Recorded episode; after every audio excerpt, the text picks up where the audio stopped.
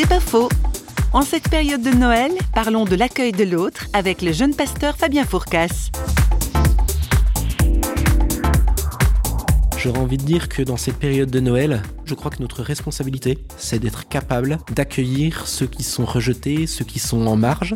Et je pense même aujourd'hui, par exemple, à la question des migrants, qui est une question euh, politique, mais aussi une question de personnes. Euh, je crois qu'on a aussi une responsabilité dans la réflexion, dans l'accueil vis-à-vis de ces personnes.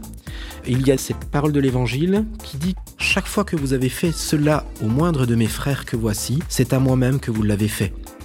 Au même titre que l'on va servir un verre d'eau, un potage, euh, ou bien ouvrir la porte à quelqu'un qui se trouve dans une situation de nécessité, je crois que c'est quelque chose que l'on fait comme si on le faisait pour le Seigneur.